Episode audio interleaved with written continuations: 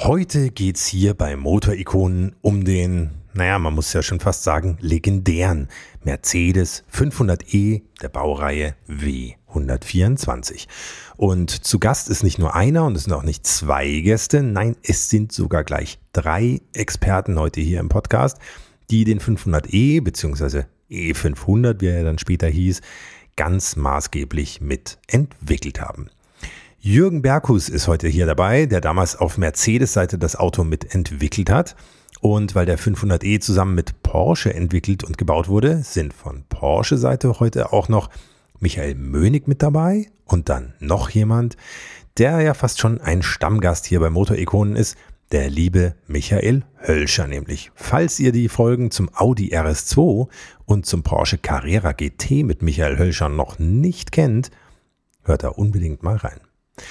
Tja, geballte Kompetenz also heute hier am Start. Drei Gäste auf einmal. Das gab es noch nie bei Motorikonen, aber dem epochalen Thema Mercedes 500e ist das natürlich absolut angemessen und wir beantworten heute so ziemlich jede wichtige Frage rund um den 500e. Wie legt man los, wenn man so ein potentes Auto bauen will und das Ganze in Mercedes-Qualität passieren soll? Was wäre die Alternative zum großen V8 gewesen. Da hätte Mercedes nämlich noch eine andere Lösung gehabt, wie wir nachher erfahren werden. Wie schnell wäre der 500e ohne die elektronische Abregelung bei 250 gewesen? Warum gab es den 500e eigentlich nur als Viersitzer? Und wieso bekam er als einziger aus der Baureihe W124 die Nebelscheinwerfer vom SL? All diese Details und noch viel mehr klären wir in dieser Folge von Motorikonen. Und damit moin moin und Servus. Herzlich willkommen bei Motorikonen und den 100 besten Autos aller Zeiten. Mein Name ist Hans Neubert und ich freue mich sehr, dass ihr heute hier wieder mit dabei seid oder vielleicht auch zum ersten Mal mit dabei seid. Herzlich willkommen. Bevor wir hier starten, noch ein kurzes Wort von mir, damit Motorikonen weiter erfolgreich bleibt und es diesen Podcast auch in Zukunft weiter geben kann. Abonniert diesen Podcast unbedingt in eurem Podcast-Player, hört auch in die vielen anderen Motorikonen-Folgen mal rein und empfehlt Motorikonen bitte weiter an eure Freunde, an eure Kollegen, an euren Postboten und an eure Mama. Und wenn ihr möchtet, lasst unbedingt auch eine gute Bewertung da und folgt am besten Motorikonen auch bei Facebook und Instagram. Puh, ja, da habt ihr jetzt ein bisschen was zu tun, aber das ist ja irgendwie eigentlich auch nur gerecht, denn alles andere bei Motorikonen mache ich ja für euch. Also bitte klickt mal ein bisschen und wir hören uns gleich wieder nach dem Intro.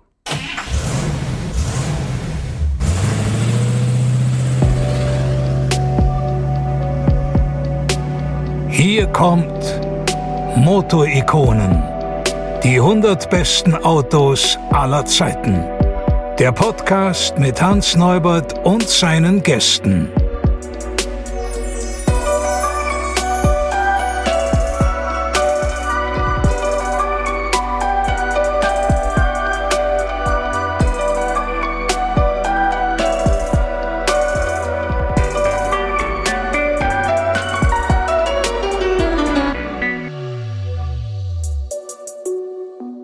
Ja, um den Mercedes 500e geht es also heute oder den E500, aber das hatten wir ja schon. Und ich gebe gerne zu, dass das ein Auto ist, das ich selber auch immer schon ziemlich faszinierend fand. Erst recht, nachdem ich damals irgendwann Mitte der 90er Jahre, da war der 500e noch ein ganz aktuelles Modell von Mercedes, als ich da mal mitfahren konnte, als noch recht junger Werbetexter auf dem Weg zu einer ziemlich wichtigen Präsentation der Agentur, für die ich damals gearbeitet habe. Am Steuer war mein damaliger Chef, seinen Namen weiß ich noch, lasse ich hier jetzt aber mal lieber weg. Und wir sind damals mit vier Leuten an Bord durch München gebrettert mit einem großen Haufen Präsentationspappen im Kofferraum. Ich saß hinten rechts und äh, ich konnte von da aus den Tacho sehr gut beobachten und ich weiß noch, ich war fast ein bisschen schockiert, wie schnell dieses Auto mit vier Leuten an Bord immer wieder weit, weit jenseits jeder Straßenverkehrsordnung mitten in München unterwegs war. Absolut beeindruckend und ja, auch ein bisschen angsteinflößend war das damals. Insofern freue ich mich persönlich, dass ich und alle anderen im und um das Auto das damals überlebt haben und dass es heute um dieses Monster von Auto geht, um den Mercedes 500e nämlich. Ah ja, und dann ist da noch was. Ich freue mich auch, dass es diese Folge von Motorikonen überhaupt gibt. Denn die erfolgreich aufzunehmen, das war an manchen Punkten nicht ganz so einfach wie sonst. Deshalb muss ich mich an dieser Stelle und auch unbedingt hier gleich am Anfang mal ganz ausdrücklich bei Frank Scheibner vom Mercedes Museum bedanken. Denn Frank hat uns mal eben einen Konferenzraum im Mercedes Museum klargemacht, als sonst einfach nichts Passendes zu finden war und er hat dafür auch noch seinen Samstagnachmittag geopfert. Und ich war wirklich sehr dankbar, dass er während der Aufnahme immer noch vor Ort war, denn mein digitales kleines Aufnahmegerät, das war mit der Verarbeitung von vier Tonspuren anscheinend ein bisschen gefordert. Frank Scheibner hat mir dann im Handumdrehen neue Batterien besorgt, als das Ding einfach mal mittendrin ausging. Und dann hat er auch noch eine zusätzliche Speicherkarte für mich, als meine viel schneller voll war als gedacht. Tja, waren halt vier Spuren und nicht nur zwei, wie sonst üblich. Das war wirklich eine Wahnsinnsunterstützung. Also Frank, an dieser Stelle, falls du das hörst, danke dir für diesen tollen Einsatz. Wirklich grandios. Und wenn ihr euch während des Interviews wundert, warum da so ein ganz leichtes Rauschen im Hintergrund ist, dann denkt einfach an das Mercedes-Museum und seine verkehrsgünstige Lage. Direkt an der B14. Die ist da ungefähr 10 Meter entfernt. Mein Tipp, wenn ihr nächstes Wochenende noch nichts vorhabt, dann auf nach Stuttgart. Das Mercedes-Museum ist wirklich immer eine Reise wert. Und falls ihr da jetzt vielleicht schon öfter mal wart, dann fahrt doch einfach mal ins Porsche Museum. Da steht nämlich auch ein Mercedes 500e. Und damit würde ich sagen, genug von mir, genug der Vorrede, Zeit für den Mercedes 500e bzw. E500, naja, ihr wisst schon. Los geht's. Heute geht es um ein ganz besonderes Auto, deshalb haben wir heute hier auch eine ganz besondere Runde. Zum ersten Mal beim Motorikonen nicht nur ein und nicht zwei, sondern drei Interviewpartner. Ganz toll, herzlich willkommen. Michael Hölscher, Michael Mönig und Jürgen Berghus. Herzlich willkommen. Herzlichen Dank für die Einladung. Ja, danke für die Vielen Einladung. Dank. Schön, dass Sie da sind. Ja. Super. Damit unsere Zuhörer uns ein bisschen besser folgen können, vielleicht können Sie ja jeder von Ihnen einmal kurz sich vorstellen mit Ihrem Namen und vielleicht auch mit Ihrer Rolle beim 500e. Da fange ich mal an. Also ich bin der Jürgen Berghus. Ich kam 1986 zu Mercedes-Benz war erst in der Nutzfahrzeugkonstruktion und habe mich dann aber schnell umentschieden, brauchte ein anderes Arbeitsfeld und habe mich dann 1987 auf eine Stelle im Gesamtfahrzeugversuch beworben. Ähm, der Gesamtfahrzeugversuch hat ja so eine Querschnittsfunktion innerhalb der Fahrzeugentwicklung. Der verantwortet keine Teile oder keine Komponenten, sondern ist eher dafür verantwortlich, dass die ganzen Komponenten im Fahrzeug stimmig zueinander abgestimmt werden und ja, betreut im Prinzip alle Themen, die auch der Kunde so erlebt im Tagesgeschäft. Dass der Motor nicht ausgeht, wenn die Klimaanlage angeschaltet auch, wird. Auch das, ja, so. Und natürlich die ganzen Themen Fahrverhalten, Fahrsicherheit, Schwingungen, Ergonomie. Also das Aufgabengebiet ist recht, recht breit gefächert und abwechslungsreich. Und ich kam dann 1988 in das Team von dem Herrn Horn, der in der Gesamtfahrzeug Entwicklung im Versuchsbereich die Benzinfahrzeuge äh, geleitet hat oder betreut hat. Und da hatte ich dann die Aufgabe als Typbegleiter der Achtzylinderfahrzeuge, mich um den Auf- und den Umbau der ganzen Erprobungsfahrzeuge zu kümmern, die Fahrzeuge vorzubereiten für die Erprobungseinsätze. Äh, natürlich fielen auch Versuchsreihen an und Analyseaufgaben, die Ergebnisse halt zu interpretieren und äh, ich konnte quasi in einem sehr kurzen Zeitrahmen, so über zwei, drei Jahre, die ganze Entwicklung einer Fahrzeugbaureihe mal miterleben, sehr intensiv.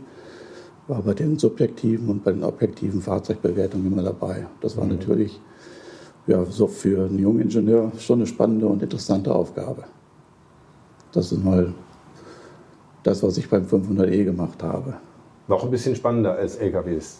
Ja, auf jeden Fall. eine ganz andere Welt. Also das war, das waren wirklich zwei gegensätzliche Aufgabengebiete. Ich heiße Michael Mönig.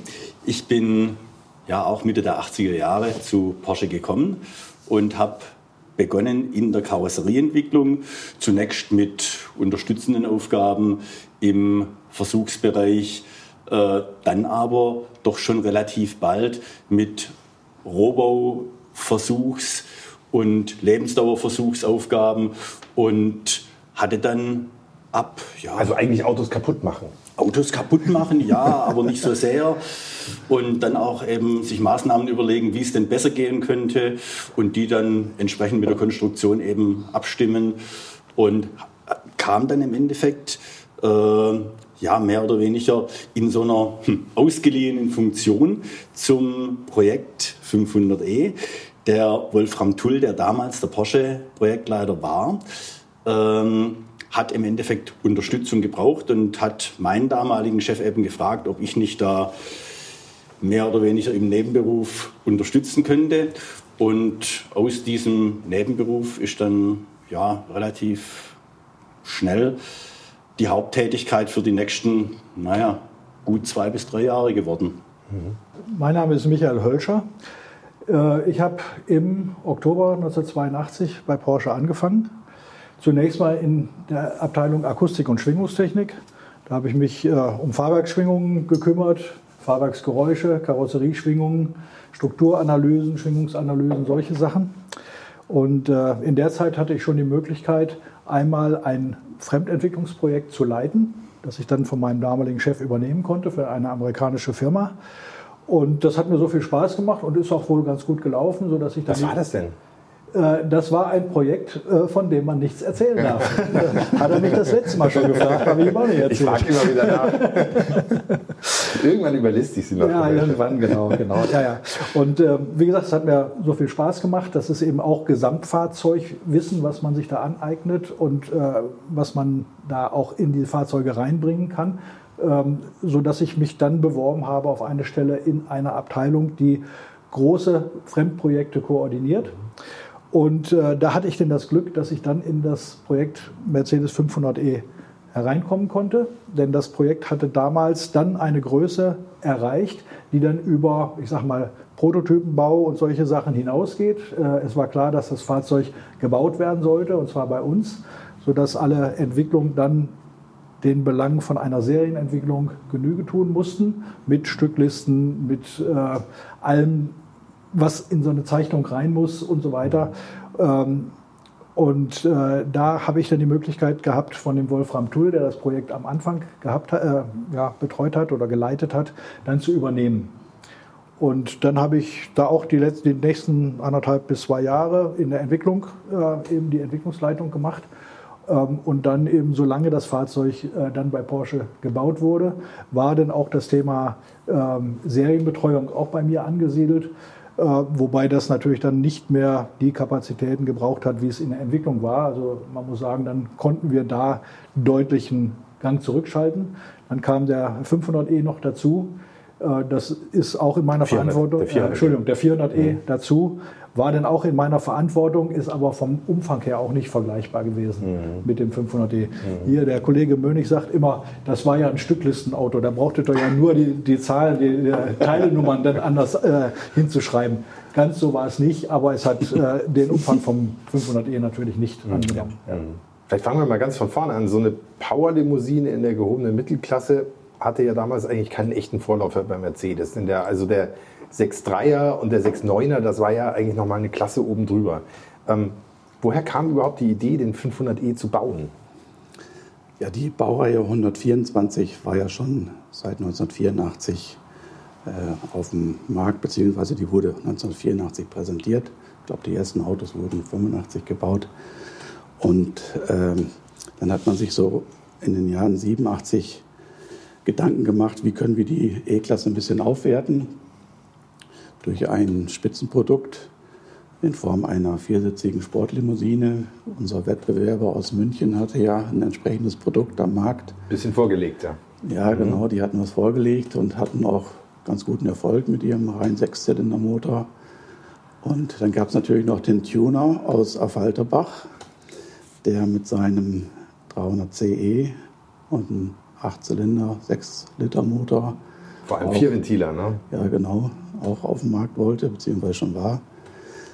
Und äh, da hat man sich überlegt, ja, da müssen wir ein bisschen gegenhalten und äh, entwickeln jetzt ein Auto, was auch entsprechende Längsdynamik hat. Und nichts war naheliegender, als den M119-Motor dafür zu verwenden. Mhm. Und so ist das Ganze mal gestartet. Mhm. Das war so im, um 87. Mhm. Woher kam so eine Idee? Kommt das aus dem Marketing oder kommt das aus, aus der Entwicklung? Wer, wer, wer kommt mit sowas an? Oder entsteht das abends beim Bier? Oder? das weiß ich jetzt nicht, wie, der, wie, die, wie die Diskussion gestartet ist. Ich könnte mir schon vorstellen, dass der Marketingbereich äh, da auch entsprechende Impulse setzt. Mhm. Äh, natürlich das obere Management guckt sich ja auch an, was der Wettbewerber macht. Mhm. Ja. Und äh, es war ja auch zu der Zeit, wo der Absatzmarkt nicht so florierte.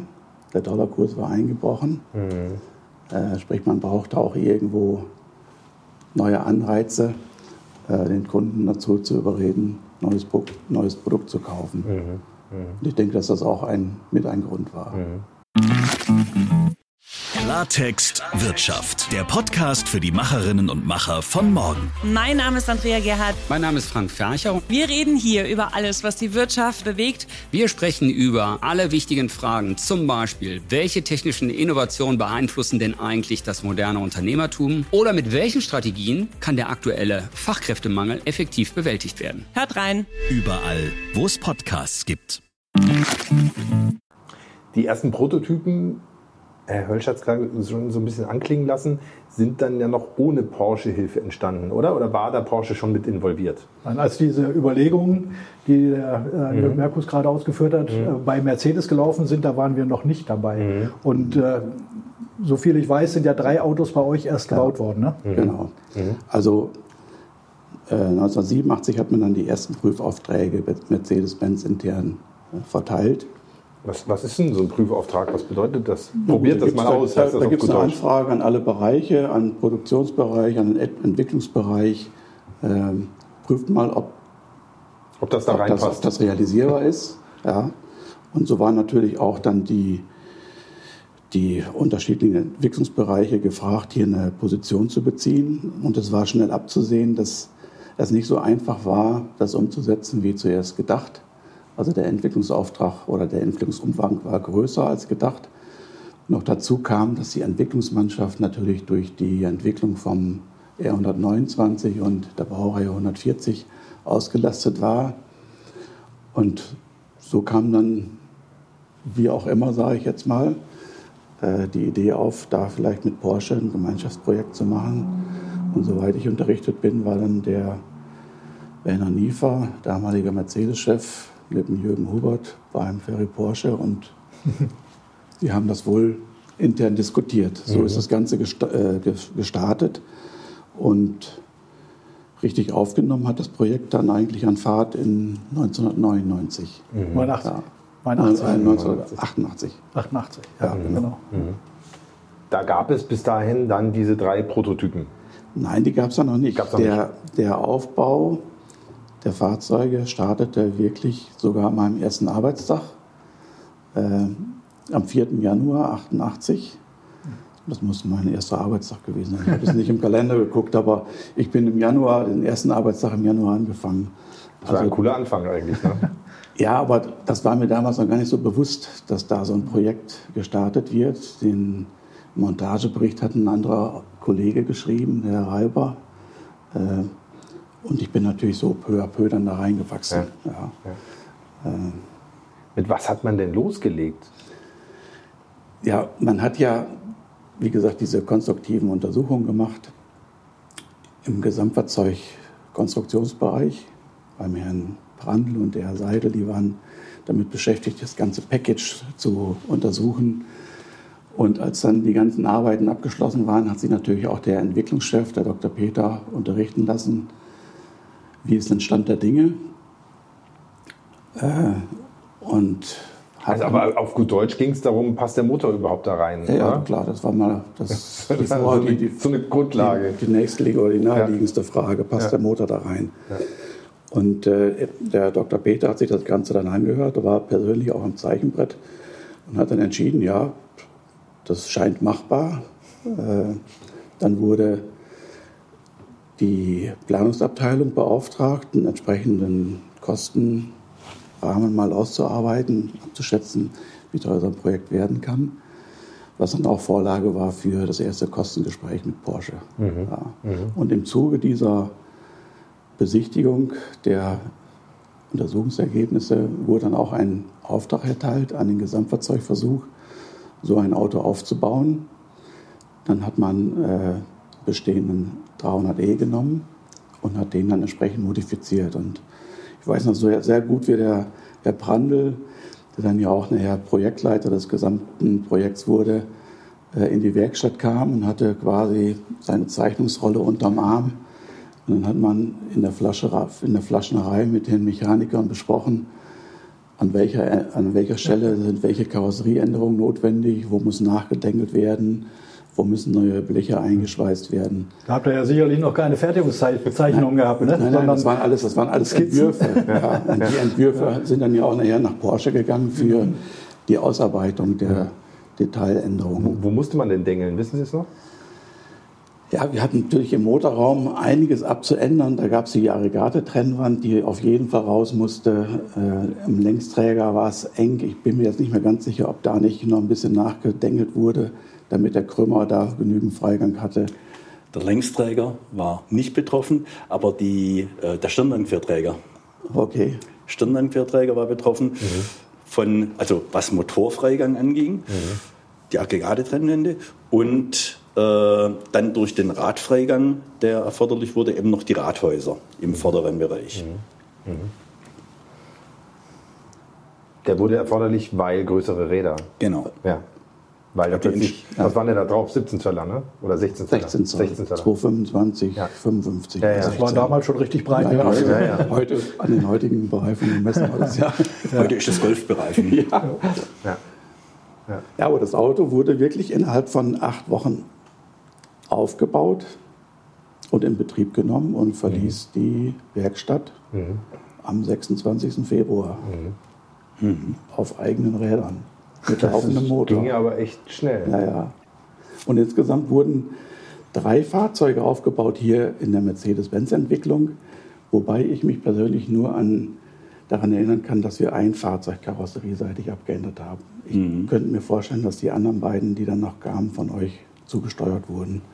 Da bin ich mir nicht mehr ganz sicher. Also das habe ich nicht mehr auf dem Radar, dass da in der Werkstatt noch an- zwei zusätzlichen Fahrzeugen Also Karosserie die ersten, hattest du ja gesagt, sind bei uns auch aus fertigen Fahrzeugen Genau. gebaut worden. Ne? Also Ja, das kann klar. durchaus sein. Das ist jetzt 30 Jahre her. Ne? Ja, ja, ja, eben, eben. Deswegen ist wichtig, dass wir uns jetzt darüber unterhalten, solange sich alle noch daran erinnern können. Ja, ja.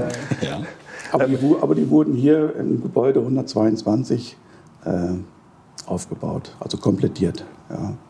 Die sind wahrscheinlich auch in Sindelfingen noch durchgelaufen, durchs Fertigungsband, damit die ganzen Hinterteile da zugesteuert werden. Und dann sind die halt hier komplettiert worden mit den Aggregaten, die Wie spezifisch 500i war das denn schon? War dann da schon die Kotflügelverbreiterung dabei, ähm, Fahrwerksänderungen oder ging es erstmal nur darum, passt der Motor da rein? Als erstes war es natürlich äh, darum, ging es darum, die, den Motor da reinzukriegen. Aber natürlich haben wir schon gewusst, an welchen Stellen wir nachbessern müssen und äh, nachlegen müssen. So kam auch die Achse gleich vom R129 da rein, die Vorderachse. Äh, das Hinterachsdifferential war ja auch Hinterachsdifferential, das weiß ich jetzt nicht mehr, ob das erste Auto schon das große Differential drin hatte, aber wir mussten natürlich bei dem Fahrzeug äh, diverse Änderungen machen. Und ich kann jetzt wirklich nicht sagen, ob bei dem allerersten Prototyp schon die richtige Hinterachse-Übersetzung drin war und das große Differential. Aber sicherlich war äh, der Freigang gewährleistet, dass man die Motorentfaltung und das Fahrverhalten mal abprüfen kann. Und wenn man so ein Auto dann bewegt, dann stellt man ja auch sehr schnell fest, wo muss man nachlegen. Ja? Also das ganze Thema Fahrwerkabstimmung, das, da fangen sie ja quasi bei Null an. Ja. Ja. Es mag sein, dass man steifigkeitsmäßig da schon die Feder ein bisschen abgeändert hat, aber äh, die ganze Abstimmung, die ist dann ja erst im März, April gestartet. Ja, die erste. Apropos bewegen, haben Sie es selber bewegt? ja, ja, klar. Ja, klar, sagen Sie. Ja, ja, das ist, immer, ist natürlich immer ein Highlight, wenn man solche Fahrzeuge bewegt. Da schlägt das Herz natürlich höher. Äh, so ein Auto bewegt man oder behandelt man natürlich wie ein rohes Ei. Ja. Äh, man will dann nicht als bunter Hund bekannt werden innerhalb des Konzerns. Herr Mönig noch nicht im Spiel. Aber macht man das dann auf öffentlichen Straßen oder erstmal Nein, erstmal hier auf der, auf der Einfahrbahn, Mhm. genau. Mhm. Und da wurde dann geguckt, wo die, wo die Schwachstellen sind.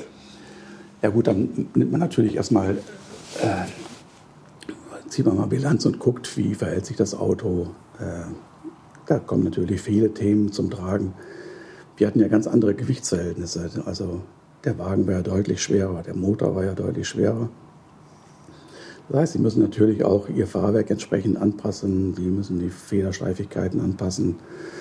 Äh, Elastokinematik, das, das ist ja ein Riesenfeld, was Sie da angehen. Ja.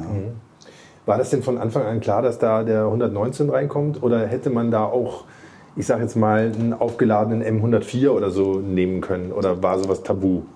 Also ich glaube, das wissen die wenigsten. Es gab aus dem Motorenbereich einen Sechszylindermotor, einen M104 mit Bierturbolader. Hui, Ja. Der war natürlich von den Leistungs... Biturbo auch gleich noch. Ja, Biturbo, das war also echt. Das, war, das Fahrzeug war von den Leistungswerten ähnlich und wurde auch in Erwägung gezogen, aber das hat natürlich die Applikateure vor extreme Herausforderungen gestellt. Also das Auto fuhr sich sehr digital.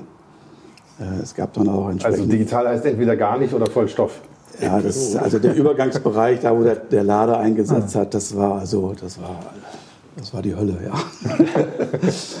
Und So große Lade damals. Naja, so. Sie, Sie, Sie zeigen es jetzt, also ich übersetze es mal in Ton äh, 20 Zentimeter. Naja, also wie groß die speziell jetzt bei dem Motor waren, weiß Ja, ich natürlich ja, nicht. Aber ja. ich weiß, wie groß unsere damals waren. Ja.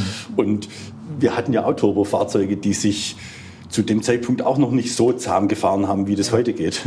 Also ich denke, für den Charakter des Fahrzeugs war diese Entscheidung Ja, Gold auf wert, jeden Fall. den V8 da reinzunehmen. Aus, Einfach aus Fahrbarkeitsgründen. Ja, Ja, das mit passt dem einfach Drehmoment zu, so. also das muss man aus heutiger Perspektive natürlich sagen, das passt einfach zu dem Auto viel besser als äh, jetzt ein nervöser Turbomotor.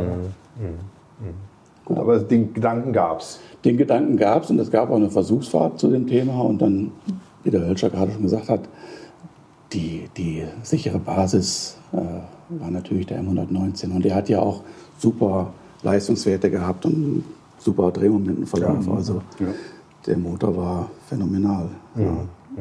Ja, und War eure Philosophie war ja auch sowieso abzuregeln bei 250. Ja. Was hätte man denn da noch machen sollen? Also, Ja. Ja. Ja. Ja. ja, und einen schöneren Motor als den M119 kann man sich ja sowieso fast nicht vorstellen. Das ist wirklich der, einer der besten Motoren, die je gebaut worden sind, sage ich jetzt mal so hier ganz unbefangen als alter R129-Fahrer. Ähm, die Zusammenarbeit mit Porsche begann ja dann ziemlich früh. Das muss ja dann eigentlich dann relativ bald im Anschluss passiert sein, oder? Ja, das war dann so, dass Anfang 88 quasi die Eckwerte für das Auto festgelegt werden oder wurden. Sprich Motor, welche Bereifung, ähm, Kotflügelverbreitung. Da gab es sicherlich auch schon Designvorstellungen, wie das Ganze aussehen sollte. Ähm, eine Forderung war zum Beispiel auch, dass äh, die Kofferraumfläche hinten eben ist. Also man wollte auf jeden Fall äh, einen ebenen Kofferraumboden haben, sprich die Änderungen, die notwendig waren, auch an der, an der Reserveradmulde, das war alles soweit fixiert.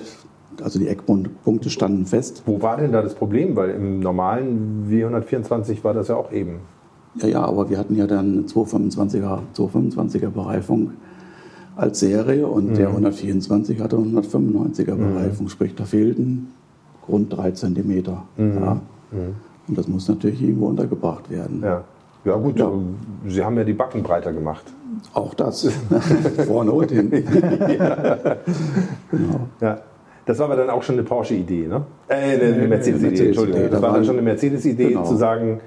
ähm, Ja gut, die Bereifung das wird ein bisschen von Anfang an festgelegt. Ja. Ja. Also so, so ein Drehmoment wie der 119er entwickelt, äh, das können Sie nicht absetzen mit, mit einer, ich hätte es fast gesagt, Schmalspurbereifung Ja. von einem 124. Da brauchten Sie schon eine andere Bereifung und damit natürlich auch ganz andere Radhäuser. Sie müssen ja auch das ganze Thema Federweg mit berücksichtigen, Lenkeinschläge. Das heißt, das Rathaus wird dann oder der Kotflügel wird, wird automatisch breiter. Ja. ja.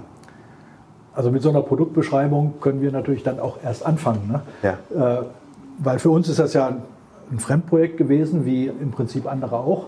Da, braucht, also da wird dann vom Auftraggeber eine Produktbeschreibung äh, niedergeschrieben, mit der man sich dann auseinandersetzt. Da wird eine äh, Produktmannschaft, auch gab es auch beim Mercedes, äh, dein Chef, den Herrn Horn und den Herrn Prantl, waren eigentlich immer meine Ansprechpartner mhm. da. Und parallel dazu haben wir dann natürlich auch eine Projektmannschaft aufgebaut. Zunächst mal der Wolfram, Wolfram Tull auf der Entwicklungsseite, was ich dann hinterher übernommen habe. Und dann auch ziemlich früh auch auf der Produktionsseite war es äh, der Günter Wolf, der äh, mit seinen Leuten dann die Produktionsplanung gemacht hat. Mhm. Ja, und äh, dann mit dieser Produktbeschreibung haben wir dann natürlich äh, dann auch äh, eine Kostenschätzung gemacht. Ähm, die dann auch sicherlich diskutiert worden ist am Anfang. Mhm. Ähm, aber ähm, ich sag mal, die, die Produktverantwortung ist ja immer bei Mercedes-Benz geblieben. Mhm. Also was zu tun ist, sagt immer der Auftraggeber und äh, wir tun dann das Beste, um das umzusetzen. Mhm. Mhm. Hätte das anders ausgesehen, wenn man sich für den M104 entschieden hätte? Nee, ne? dann wäre es auch, dann hätte man vom Ablauf wäre das gleiche. Der Ablauf wäre ähnlich Wären sicherlich ne? andere Arbeiten ja, gewesen, ja, hätte man vielleicht ja. Mehr Motor, also hätten wir dann vielleicht auch Motorapplikationen machen müssen oder so, ich weiß es nicht. Aber das wäre dann eine Frage gewesen, äh, was Mercedes dann äh, äh, gesagt hätte. Wenn äh, die gesagt hätten, wir können gerade keine Motorapplikation machen, dann hätten wir es auch bei uns gemacht. Mhm. Also wir haben damals immer gesagt, so für Geld machen wir alles, ne? so ziemlich alles. Ne?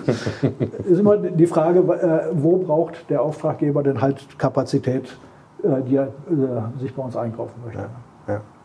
Es war ja damals auf der Mercedes-Seite ähm, ein Kapazitätsthema, wie es der Herr Bergus bereits beschrieben hat, also Entwicklung ausgelastet.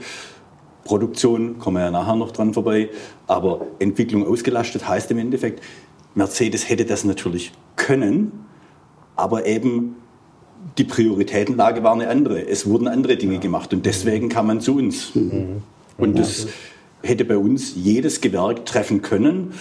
Und von daher, wie es der Herr Hölscher gesagt hat, also wenn Mercedes von uns gewollt hätte, dass wir Motorapplikationen machen, hätten wir das auch können.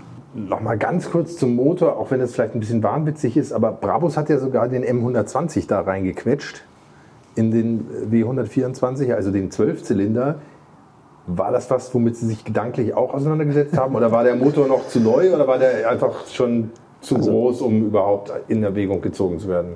Also in unseren Reihen bei Mercedes wurde das nicht, nicht diskutiert. Nicht also ich kann mich nicht daran erinnern, daran erinnern, dass da irgendwo eine Diskussion geführt wurde, mhm. einen M120 da einzusetzen. Mhm. Also ich sage mal, eine Firma wie Bravos geht normalerweise auch an, so ein Projekt anders an. Also ja. äh, Mercedes hat, äh, ich sage mal, eine Verantwortung gegenüber den Kunden als Werk. Da muss natürlich ein anderer Standard äh, denn realisiert werden, ähm, als jetzt bei einer Firma, die nachträglich Autos verändert. Mhm. Äh, da werden auch andere Sachen akzeptiert. Also ich hätte es mir nicht vorstellen können, dass äh, Mercedes da so von den normalen Standards, Sicherheit, äh, Fahrverhalten, also äh, auch Gewichtsverteilung und Steifigkeit des Autos, weil da hätte man ja. sicherlich viel mehr wegschneiden müssen. Äh, hätte ich mir nicht vorstellen können, dass, dass ihr da so von den, euren Standards abrückt ja. und äh, das gemacht hättet. Mhm. Das sind einfach andere Welten, da wird anders dran gegangen an solche Sachen. Mhm. Ja. Ich glaube, Brabus hat auch nicht so wahnsinnig viele davon hergestellt, insofern. Keine Ahnung. das Moto-Ikonen Factsheet. Das Projekt 2758, wie der Mercedes 500e bei Porsche hieß, startete in der Produktion im Jahr 1990 mit 46 gebauten Autos. Das war die Vorserie. Die lief bis Januar 1991, schoss dann im Gesamtjahr 1991 noch nach oben mit insgesamt 2566 und im Folgejahr mit 4416 Stück. 1993 wurden noch 1596 Exemplare gebaut, 1994 dann 1735 und 1995 war dann schon Schluss mit 120 letzten Exemplaren. 10.479 Autos waren es dann insgesamt. 1528 davon gingen in die USA, 1184 nach Japan. Technisch blieb das Auto während seiner Produktion fast unverändert. Wesentlich war vielleicht am ehesten noch der Wechsel auf die Bremse aus dem 600 SL Roadster der Baureihe R129 ab dem Modelljahr 1994. Ab Juni 1993 kam übrigens die Modellpflege, wie für alle Autos der Baureihe W124 mit leichten optischen Veränderungen, erkennbar vor allem am Kühlergrill ohne den dicken Chromrand und am Heck, das jetzt keine Vertiefung mehr unter dem Kofferraumdeckel hatte. Zugleich wechselte auch das E seinen Platz. Es rutschte jetzt vor die Hubraumbezeichnung und damit wurde dann aus dem 500e ein E500. Das ist die Reihenfolge, die Mercedes übrigens bis heute behalten hat, auch wenn die Zahl inzwischen nicht mehr unbedingt was über den Hubraum aussagt. Damals war das noch anders. Was auch bis heute geblieben ist, ist die Aufpreispolitik von Mercedes. Wir kennen und lieben sie alle. Da machte der 500er keine Ausnahme. Sein Grundpreis war mit 134.520 D-Mark im Jahr 1991 schon richtig saftig. Vor allem, wenn man bedenkt, dass der 560 SEC, das damalige Mercedes Topmodell mit 156.000 Mark, auch nicht mehr viel teurer war. Und obwohl er so viel kostete, war der 500e jetzt nicht gerade überschwänglich ausgestattet. Metallic-Lackierung, okay, war zwar mit drin und elektrische Fensterheber auch, aber Front-Airbags kosteten 4.708 Mark extra, Leder 3.374, Schiebedach 2.115 und die Sitzheizung vorn 804 Mark. Zum Glück war der Motor im Preis schon drin, denn der vierventilige M119 V8 mit seinem satten Druck, seiner Drehfreude und seiner enormen Laufkultur ist eigentlich das, was den 500e ganz besonders ausmacht. Im 500e war er immer nur mit einer Viergangautomatik verbunden, aber die Fahrleistungen waren für damalige Verhältnisse natürlich trotzdem überragend. Mit seinen 320 PS und 470 Newtonmetern Drehmoment beschleunigte der 500e offiziell in 6,1 Sekunden auf 100. Im Test von Automotoren Sport konnte er das übrigens nicht ganz abliefern, obwohl da noch die frühe Version mit Volllastanreicherung und 326 PS getestet wurde, brauchte er 6,8 Sekunden. Dafür lag die gemessene VMAX 2 kmh über der Werksangabe von 250. Immerhin. Wichtiger als einzelne Stammtischwerte war bei 500e auch eher das Gesamterlebnis mit tollen Fahreigenschaften, präzisem Handling, wenigen Innengeräuschen und souveränem Schub in allen Lebenslagen. Ein 300e, der bis dahin das Topmodell der Baureihe gewesen war, der war für sich gesehen sicher kein langsames Auto, aber im Vergleich kam ein 500e dann doch aus einer ganz anderen Galaxie. Und wem der 500er dann immer noch zu schwachbrüstig war, der konnte sich für 179.860 D-Mark bei AMG einen ordentlichen Nachschlag bestellen. Der E500 wurde dann zum E60 AMG und bekam eine 6-Liter-Version des M119 V8 eingepflanzt mit 381 PS, der die 0 bis 100 in 5,4 Sekunden erledigte. Gerade mal 147 Exemplare vom E60 AMG sollen gebaut worden sein.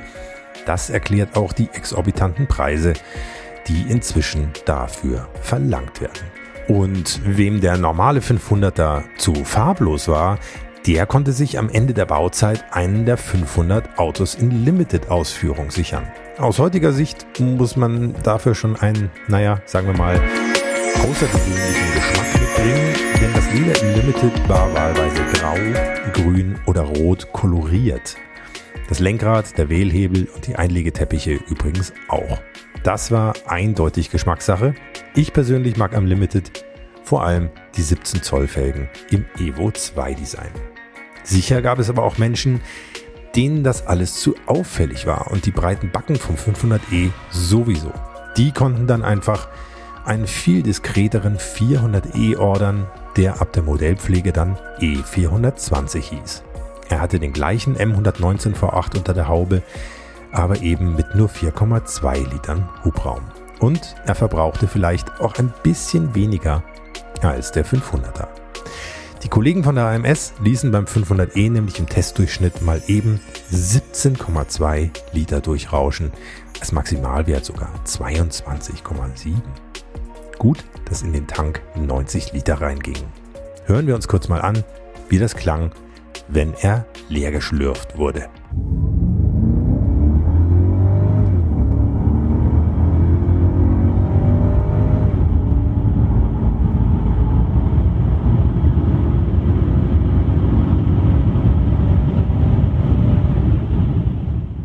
Das war Porsche ja auch in dem Moment eigentlich nicht so ganz ungelegen, oder? So einen Fremdauftrag äh, zu bekommen, oder? Kann man wohl sagen. Ich meine, wenn man sich an die Zeit zurückerinnert, da gab es, äh, ich glaube 1987 war es da, der Black Monday an der, an der äh, Börse, Börsencrash und damit eine Weltwirtschaftskrise, wie sie eigentlich äh, seit dem Zweiten Weltkrieg nicht stattgefunden hatte. Und äh, die hat uns besonders stark getroffen. Unter anderem auch deshalb, weil die anderen Autohersteller, zumindest die europäischen, die konnten das zum Teil abfedern, weil ja eine Öffnung nach Osteuropa hin stattgefunden hat. Ja. Ex-DDR und die osteuropäischen Länder, da konnten äh, die europäischen Fahrzeughersteller dann Autos verkaufen in einer ordentlichen Anzahl, bis auf Porsche. Weil da hat noch keiner einen Porsche gekauft. Da hat, hat man einen Golf gekauft oder einen äh, Peugeot oder irgend sowas, aber mhm. keinen Porsche. Insofern haben wir also richtig da äh, Probleme gehabt und unsere Stückzahlen sind, glaube ich, so von 50.000 auf 15.000 gesunken. Und das heißt, wir haben da für unsere Leute am Band keine Arbeit mehr gehabt. Vor allem hatte Herr Wiedeking ja auch noch nicht richtig aufgeräumt. Ne? Also nein, es war nein, ja auch nein, noch alles, Sie hatten ja drei Baureihen ja. und so ne, mit ja. Ja, gut, der, der 400 verschiedene Schaltertypen. lief, glaube ich, schon aus damals. Ja. Ne? Der lief in ganz geringen Stückzahlen. Der, der ja. ist alle, alle paar Wochen ist da mal einer durchgeschoben worden, damit ja. die Leute es nicht ganz verlernen. Aber der hatte eigentlich, ja, ist wirklich so. Ja. Äh, aber der hatte eigentlich keine Rolle mehr gespielt. Und das war sicherlich ein Problem. Das, mhm. äh, aber die Kaufzurückhaltung durch diese Wirtschaftskrise war das größte Problem. Mhm. Und ja, da muss man natürlich dann immer überlegen, was man macht, wo man Geld spart. Und da war es natürlich für uns eine Riesenchance, Leute zu beschäftigen, auch ein bisschen Geld reinzubekommen. Und äh, das bei den letztendlich ja doch über 10.000 Autos war das etwas, was uns wirklich geholfen hat. Mhm. Also es war sicherlich nicht der Punkt, der uns dann aus dem Sumpf alleine rausgezogen hat. Da waren andere Sachen auch noch, wie Umstrukturierung und so weiter, aber es hat uns massiv geholfen, äh, da wieder auf die Beine zu kommen. Und eben nicht nur der Entwicklungsauftrag, ne, ja, sondern ja, ja, auch das Auto dann zu bauen. Ne? Gerade, gerade da eigentlich. Ja.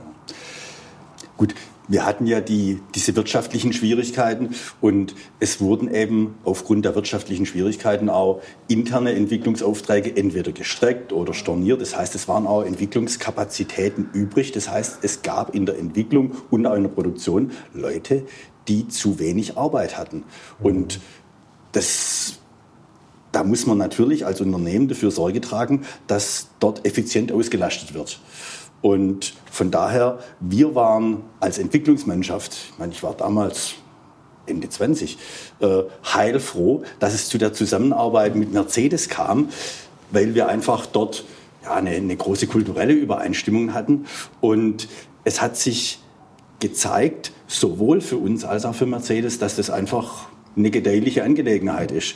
Und wir haben im Kollegenkreis schon ganz andere Szenarien befürchtet und, und erwogen. Also da ist man schon mit mulmigen Gefühl in die Firma gekommen. Ich bin morgen in die Firma gekommen und äh, was habe ich heute Morgen in der Zeitung gelesen? Was ja. sagen die Kollegen? Äh, das war alles nicht so toll damals. Ja, ja, Aber Sie sagen jetzt so kulturelle Übereinstimmung.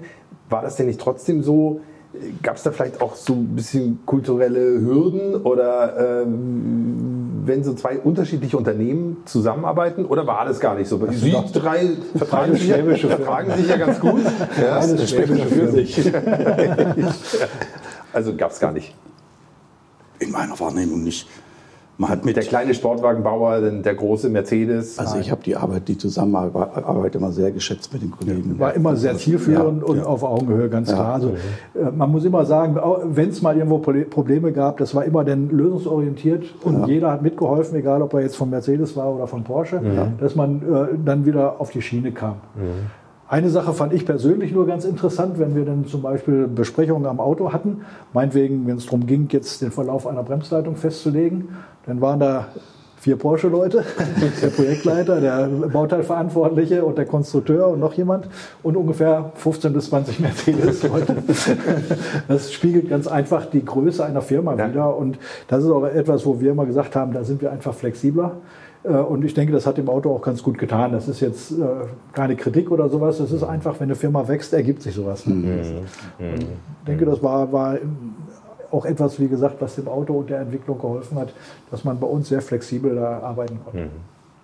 Ja, und das war auch wirklich sehr erfolgreich. Und ich glaube, die gute Zusammenarbeit hat auch mit dazu beigetragen, dass man dann später gesagt hat, wir entwickeln auch den A124 auf ähnliche Weise Ja. mit Porsche zusammen.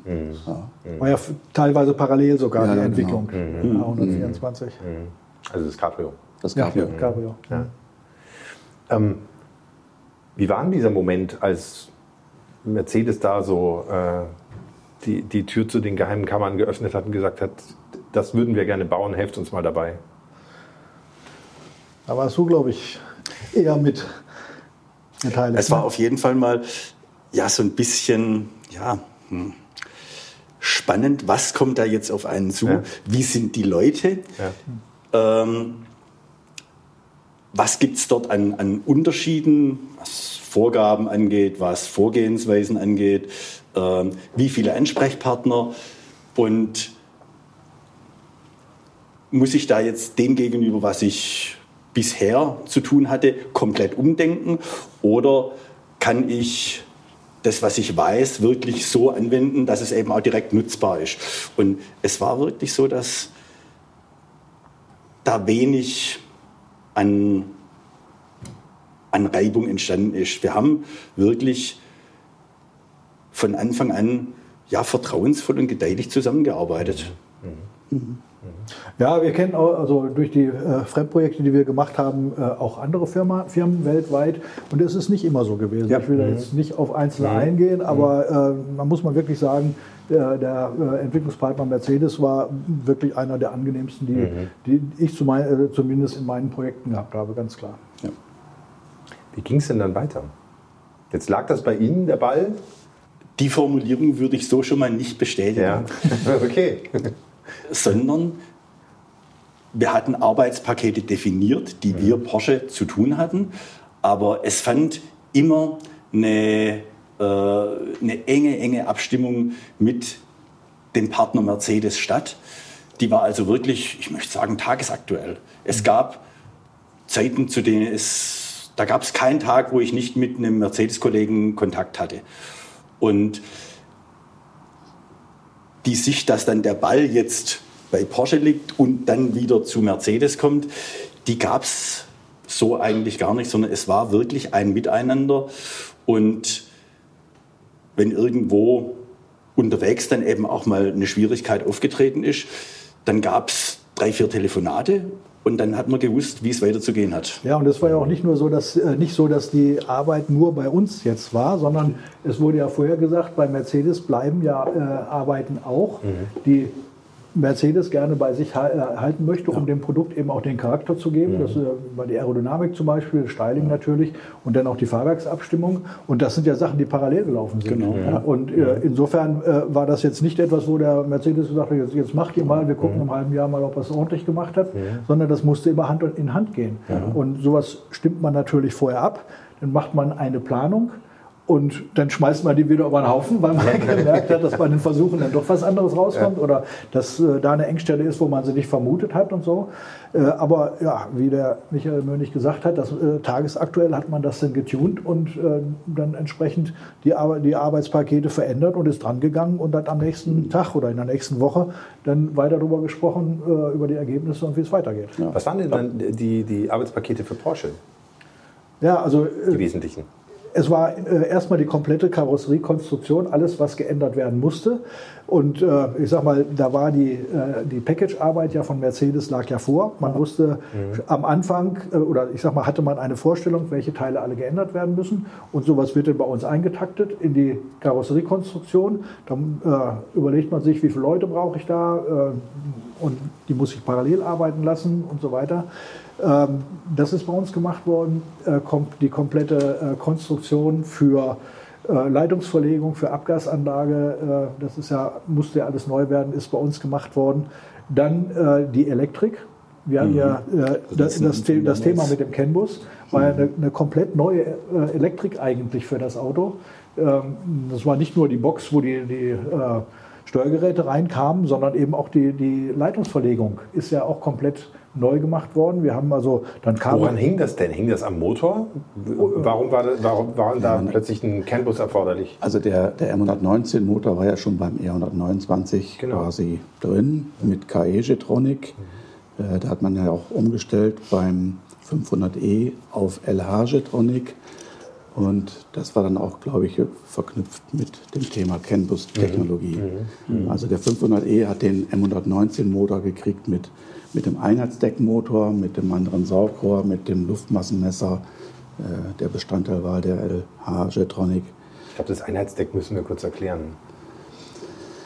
Also bei dem M119-Motor gab es zwei Ausführungsvarianten. Das eine war die KE-Getronic und das andere die äh, eben schon angesprochene LH-Getronic. Und bei dem Einheitsdeckmotor hat man quasi äh, den Zylinderkopf vereinheitlicht für auch kleinere Hubraumvarianten, wie Also zum Beispiel den den 400e. 400er? Genau.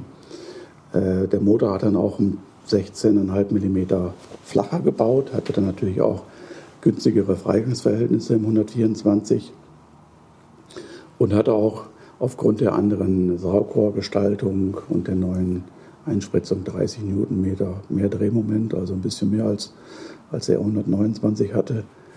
Und den Motor hat man dann auch gleich dann für den 124 genommen Also für den, ja. mhm. für den 124 und äh, ja, die Steuergeräte wurden dann, wie der Hölscher schon gesagt hat, alle in einer Steuergerätebox waren die integriert. Man wollte ja den Signalfluss optimieren, sprich der, der CAN-Bus hat halt die Signale deutlich schneller verarbeiten können. Man war von der ganzen Regelgüte und Motorregelung natürlich deutlich effektiver unterwegs. Und die Box saß dann in dem Aggregateraum vorne rechts, wo ursprünglich die Batterie mal saß. Ja, die Batterie ist ja Nach hinten gewandert? nach hinten ne? gewandert Ja. in, den, in den Kofferraum, in die rechte Kofferraummulde. Auch nicht so schlecht, wenn vorne so ein dicker Motor drin ist. Ne? Ja gut, das, Thema, Gegengewicht das, hat. das Thema Gewichtsverteilung war natürlich schon sehr früh auch ein Thema, schon in dieser äh, Konzeptphase, sage ich jetzt mal, wo man die ersten Entwürfe gemacht hat, hat man natürlich schon gleich den Motor so weit wie möglich nach hinten positioniert und hat sich überlegt, wie können wir noch die Balance äh, besser darstellen. Dann hat man ja den 90-Liter-Tank noch freigegeben. Das waren natürlich auch nochmal 20 Kilo, die da äh, hinten auf die Hinterachse kamen. Und die Batterie Die Batterie waren ja ja. auch 92 Ampere-Stunden Batterie. Aber Sie hatten jetzt nicht noch hinten ein paar Gewichte, äh, welche Gottes geheimen Bleikugeln irgendwo. Nein, nein, jetzt können Sie es sagen, das ist ja lange das her. ist lange her. Aber nein, nein, unser Anspruch war schon, mit dem Auto neue, neue Maßstäbe zu setzen. Ja. Und äh, Zusatzgewichte kamen ja nicht in Frage. Da war alles auf Performance ausgelegt. Ja. Und man hat ja auch die Hinterachsübersetzung extrem kurz gewählt bei dem 500e. Also beim SL hatte man ja eine Übersetzung von 265. Bei dem 500e haben wir dann die Übersetzung kürzer ausgelegt. Wir wollten natürlich maximale Performance haben, maximale Beschleunigungswerte, gute Elastizitätswerte. 282 war angesagt und damit hat der Motor quasi bei 250 und das war die gesetzte intern festgelegte Ja, Höchstgeschwindigkeit, Zeit, ja. hat der Motor quasi seine Höchstdrehzahl erreicht. Ja. Er wäre ein bisschen schneller gelaufen. Wie, wie, wie schnell lief er denn? Wirklich? 252? Ich glaube, rein rechnerisch wäre er 258 gelaufen. Also war- eigentlich zu kurz übersetzt äh, von dem, was er hätte können. Aber klar. wegen der 250 Abregelung, damit man Ja. denn da die Beschleunigung bis zum Schluss auch noch und das hat man wirklich wirklich gespürt. Also aus einer fahrdynamischen Oh. Sicht war der genau richtig Ja. übersetzt. genau. Ja, ja. Apropos Fahrdynamik, der, der 500e wurde ja immer mit Automatik ausgeliefert. ja. War nie eine Handschalterversion im Gespräch? Gab es da ein, eine Handschalterfraktion unter den Das- Entwicklern? Das wurde zwar intern so im Kollegenkreis immer mal wieder diskutiert und dann kamen die Kollegen und sagten, eigentlich muss man dann ein Schaltgetriebe reinbauen. Aber bei Mercedes war es ja auch so, dass die hochmotorisierten Fahrzeuge alle Automatikgetriebe hatten. Äh, Wir hätten wirklich auch ein neues Getriebe entwickeln müssen, um, um dieses Drehmoment Ja, zu übertragen. Ja, Mercedes, also- ne? Mercedes hat halt eigentlich immer Automatik. Ne? Ja, genau. Passt natürlich besser zur Marke. Also für uns war das eigentlich nie eine Frage. Äh, Also auch rein von der, ähm, von der Philosophie von Mercedes haben wir gesagt, also alles, was mit V8 bei denen rumfährt, gibt es eigentlich nur mit äh, Automatgetriebe. Und ich muss auch sagen, äh, es passt zu dem Auto. Also es wäre eigentlich in meinen Augen kein Mehrwert gewesen. Und man muss auch noch sagen, auch wirtschaftlich hätte es in meinen Augen keinen Sinn gemacht noch eine Fahrzeugvariante zu entwickeln. Das hätte ja Geld gekostet und äh, Werkzeuge und was weiß ich alles. Aber wir hätten nicht ein Auto mehr bauen können dadurch. Wir, wir haben ja an der, äh, an der Grenze von dem, was bei uns in den, äh, in den Werkhallen da möglich war, produziert. Und eine weitere Variante hätte nur Geld gekostet, aber nichts eingebracht. Insofern hä- macht das auch, hätte das auch wirtschaftlich keinen Sinn gemacht, da jetzt noch ein äh, Schaltgetriebe zu entwickeln. Man muss, glaube ich, an der Stelle einfach unterscheiden zwischen den Projektgegebenheiten. Mercedes erteilt einen Auftrag und da stand eben drin Automatikgetriebe und den Gesprächen im Kollegenkreis. Wäre doch nicht, komm mal das. Ja, genau. Die heimlichen Wünsche. Ja. Ja. Ja. Ja. Wir haben ja schon ein bisschen das angesprochen, wenn man so einen dicken Motor einbaut, müssen andere Komponenten natürlich auch mithalten. Stichwort Fahrwerk, Stichwort Bremsen. Wie haben Sie das gelöst? Wurde das im Versuch ermittelt, was man da tun muss? Ja gut, wir hatten natürlich äh, verschiedenste Themen dazu zu beleuchten und ich würde es vielleicht in mehrere Kategorien unterteilen. Auf der, auf, der, oder auf der einen Seite hatten wir natürlich das ganze Freigangsthema. Sie mussten den Motor da erstmal platzieren in den Motorraum.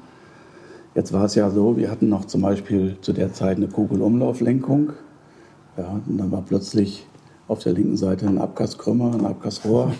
äh, das heißt, die, die haben sie nicht vertragen. Wir mussten quasi für den 500e ein exklusiv neues Lenkgetriebegehäuse entwickeln. Das Lenkgetriebe wurde versetzt, ähm, um da Freigangsverhältnisse zu schaffen. Und da war natürlich das ganze Thema Kühlung ein Hauptthema. Der Motor hat natürlich deutlich mehr Abwärme erzeugt. Wir mussten ja ein deutlich größeres Kühlmodul da vorne unterbringen. Ich glaube, das waren 3,3,9 Quadratdezimeter, waren es, glaube ich, mehr an Kühlfläche. Und wir hatten ja beim 124 im rechten Bereich immer unsere Frischluftansaugung. Die musste natürlich weg. Ja, wir hatten keinen Platz mehr für diese Frischluftansaugung. Also da war es, da waren Ideen gefragt, wie kriegen wir jetzt den Motor mit frischer, kühler Luft versorgt. Ja, Aber das hattet ihr alles ja im Vorfeld schon auch zeichnerisch und so untersucht, ne, diese Sachen. das war, gut, das Thema Kühlluftansaugung hat sich dann quasi zwangsläufig ergeben. das hat sich ergeben, ja, Ja. Aber man hatte noch keine Lösung parat. Also es gab dann Diskussionen, wie können wir Also sprich da, wo der, die Ansauganlage war, da war jetzt ein Ja, Stück also Motor. neben dem Wasserkasten vom Ja. Kühler war normalerweise auf der rechten Seite immer die Frischluftansaugung. Und jetzt hat das Kühlaggregat entsprechend breiter gebaut. Wir mussten natürlich den kompletten Platz da vorne einnehmen. Und damit war der Freigang für eine Luftansaugung da vorne nicht mehr gegeben. Und jetzt war, stellte sich die Frage, wie versorgen wir jetzt den Motor mit frischer Luft? Und da gab es natürlich die wildesten Überlegungen, Nahkardüse in der Motorhaube oder Ansaugung über, übers, übers, über ein Radhaus. Und letztendlich gab es nicht auch diese Diesellösung mit den Ja, Riemen ja, ja, seitlich? ja. Wir Gab es ja auch eine Zeit, ne? Es gab dann zwei Varianten, die, die wir dann untersucht hatten. Auf der einen Seite äh, diese Kiemenansaugung, die dann rechts und links natürlich äh, abgebildet war, ähm, versus eine Ansauge, die, ich meine, von euch kam, äh, mit einer Ansaugung um den Scheinwerfer. Da hat man quasi all die Leckagen, die so um das Scheinwerfergehäuse existieren, hat man genutzt, um da frische Luft anzusaugen. Man hat natürlich auch aus dem Überdruckgebiet vor dem Kühler äh, die Möglichkeit, da noch ein bisschen Luft abzuzweigen. Aber das war dann letztendlich war die, Lösung. Serien, die. Serienlösung, die natürlich auch kein, keine Änderung im Design erfordert hat. Man wollte ja auch bewusst nicht die Nähe zum Turbodiesel jetzt da, ja. da haben. Und ähm, die, die Lösung über die, Schein, über die Kiemen hat auch Probleme bereitet im oberen Geschwindigkeitsbereich, weil sie an, diesem, an dieser Stelle ein extremes Unterdruckgebiet haben. Und damit hatten wir dann Leistungsverluste von 10 kW im, im oberen Geschwindigkeitsbereich. Und die wollten und ja, die wollten wir einfach nicht akzeptieren. Was beim Diesel keine Rolle spielt, weil der obere Geschwindigkeitsbereich ist sowieso gar nicht erreicht. ne?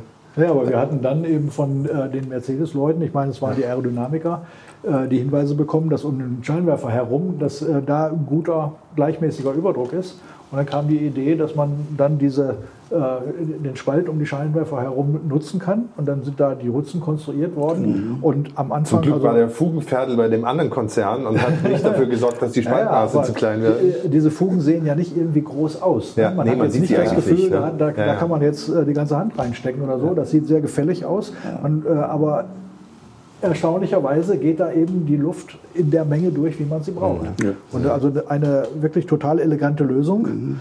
Wir haben dann akustisch nochmal nachlegen müssen, weil äh, ja, der Motor mit seinem Drehmoment hat eben dazu geführt, dass auch äh, entsprechendes Ansauggeräusch da war. Und bei den Geräuschmessungen hat man eben festgestellt, da waren wir ein bisschen zu laut.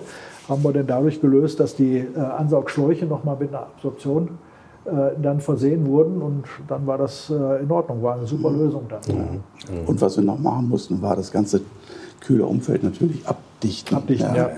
Dass keine warme Luft aus dem Motorraum nach vorne strömt und dann warme Luft vom Motor angesaugt wird. Genau. Ja. Also, also, die Bauteile, die dann schlussendlich hinterm Scheinwerfer äh, die Luft zusammengefasst haben oder um den Scheinwerfer herum die Luft zusammengefasst haben, das waren schon komplexe Kunststoffbauteile, die auch relativ viel Abstimmungsaufwand nach sich gezogen haben, bis das eben alles dicht war, mhm. nicht geklappert hat, einen guten Anschluss gefunden hat und eben auch die notwendigen Freigänge zu den umliegenden Bauteilen vorhanden waren. Also es war schon was Größeres. Aber eigentlich war es das Prinzip Trichter, oder? So ja, kann man, kann man her, so sagen. Es ist also äh, eine Hutze gewesen, die am Ende dann eben einen Abgang hat, wo dann der Schlauch draufkommt. Ja. Aber es sind äh, also geformte Kunststoffteile. Also ich sage jetzt mhm. nicht gespritzt, weil die waren aus äh, Polyurethan. Mhm. Geschäumt, sagt man. Mhm. Ähm, und da war auch unser, ich sag mal, unser Kleinserien-Know-how gefragt, weil wir haben ja nicht die Werkzeugzeiten, konnten wir uns ja nicht erlauben, die man normalerweise in einer Entwicklung so hat, weil das Fahrzeug sollte irgendwann natürlich äh, präsentiert werden und äh, da ist immer das Problem Werkzeuglaufzeiten, gerade ja. bei komplexen Kunststoffspritzteilen. Und wir hatten schon vom 928 Stoßfänger und so weiter äh, sehr viel Erfahrung mit Polyurethan. Und äh, da sind diese Teile, auch äh, Kühlerzage und solche Sachen, die sind dann aus Werkstoffen gemacht worden, wo man mit ähm, ja, einfacheren Werkzeugen und äh, die eben kürzere Laufzeit haben, dann klarkommt und vernünftige Teile daraus bekommt. Und ja. äh, das hat auch mit damit zu, äh, dazu geführt, dass wir in dem Terminrahmen das Auto auch fertig gekriegt haben. Mhm. Mhm. Mhm. Und, das, und, die Hutze war ja sogar, da war ja sogar ein Schieber berücksichtigt worden, damit man noch an den Scheinwerfer kommen kann, um die Lampen schnell zu wechseln. Genau, Birnen auswechseln. Ja. Also das war schon ein komplexes Bauteil. Mhm. Mhm. Das war's für heute mit Motorikonen und den 100 besten Autos aller Zeiten.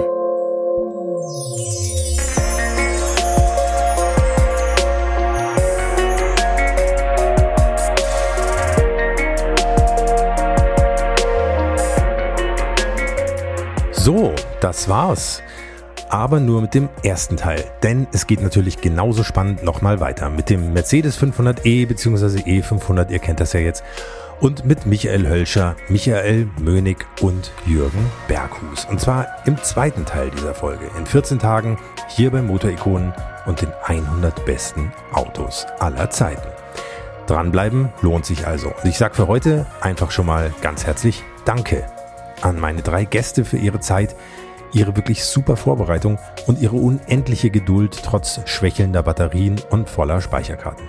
Vielen, vielen Dank auch an Astrid Böttinger vom Porsche Museum und ein extra großes Danke, man kann es gar nicht oft genug sagen, nochmal an Frank Scheibner. Ihr wisst ja jetzt warum.